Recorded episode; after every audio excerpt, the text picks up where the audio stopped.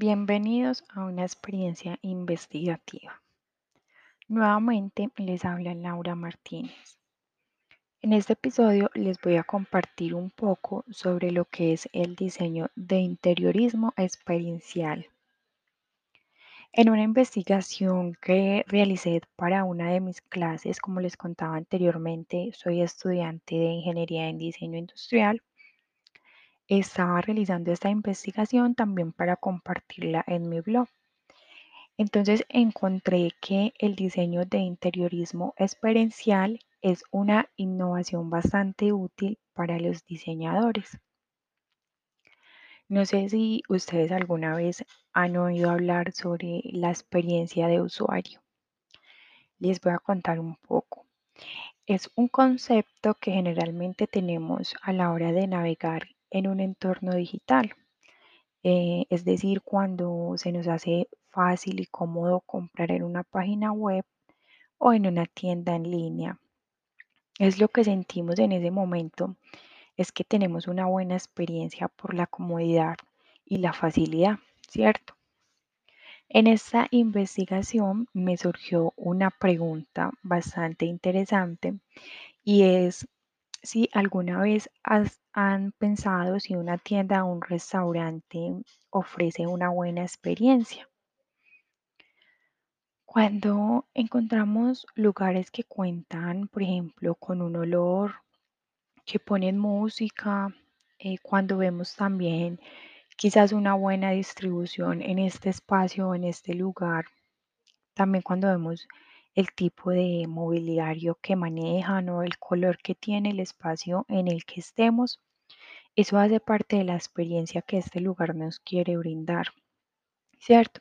Esto también puede influir mucho para que ingresemos a una tienda o a la hora de elegir un restaurante para cenar. Eh, bueno, les voy a poner como un pequeño ejemplo y es cuando ingresamos, eh, no sé, a una tienda queremos comprar ropa y esta tienda cuenta con un olor bastante particular, ¿cierto? Que la hace como única. Muchas veces nosotros no nos detenemos a pensar ay, cómo a qué huele, sino que simplemente el hecho de, de ese olor fue el que nos atrajo a ingresar a esa tienda, ¿cierto? Este es un pequeño ejemplo en cuanto al olor de estos lugares. También eh, cuando encontramos lugares con colores muy llamativos, que incluso cuando ingresamos a un restaurante y podemos ver lo adecuado que está, que está como el espacio y que nos, sentimos cómodos y tranquilos. Eh, quizás también como las luces, las mesas, cómo están ubicadas las sillas, también la atención que nos brindan en este lugar. Todo eso hace parte de una experiencia. Todos estos eh, aspectos son los que tiene en cuenta un interiorista experiencial a la hora de realizar o de intervenir para poder crearla, ¿cierto? La experiencia se puede generar a través de muchos sentidos. En este caso encontré que puede ser a partir de lo emocional, lo sensorial, lo intelectual o o incluso hasta de lo social. Como les indicaba anteriormente, esto fue una investigación que yo estaba realizando y en medio pues de la investigación me di cuenta y encontré algunos artículos donde especificaban que el diseño de interiores experiencial es una disciplina de la arquitectura y del diseño de interiores que se volvió algo súper innovador y ahora se llama así consiste en tener en cuenta y aplicar esos valores experienciales a la hora de diseñar espacios.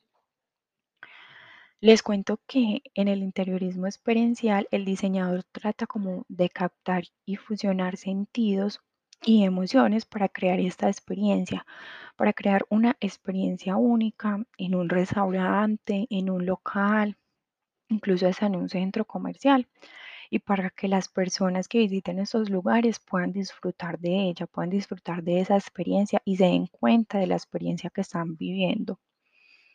Este es un poco pues de la investigación que hice, que realicé.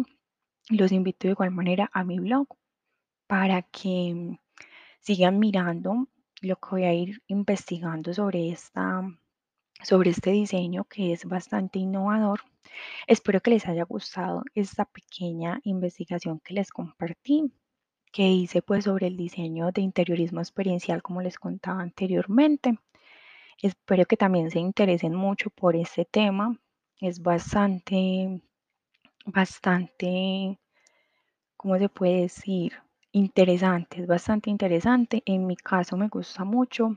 Cuando termine mi carrera espero como inclinarme por este lado. Es una como de mis pasiones, entonces espero que también se interesen mucho y que les haya gustado mucho lo que les compartí. También espero que nos veamos en el próximo episodio para seguirles compartiendo un poquito más sobre esta investigación y sobre toda la investigación que voy a hacer de ahora en adelante.